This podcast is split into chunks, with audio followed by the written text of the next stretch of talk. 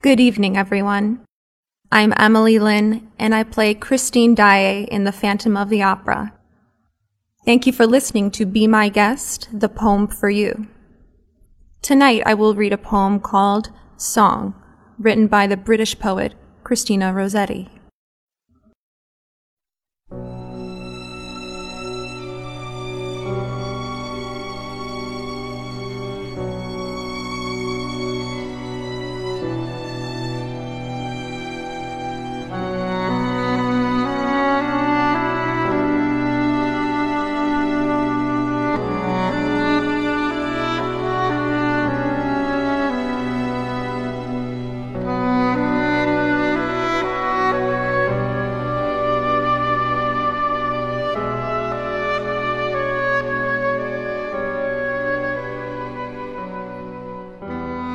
When I am dead, my dearest, sing no sad songs for me.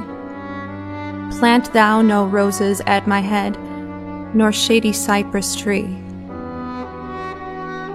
Be the green grass above me with showers and dewdrops wet. And if thou wilt, remember, and if thou wilt, forget. I shall not see the shadows, I shall not feel the rain. I shall not hear the nightingale sing on as if in pain.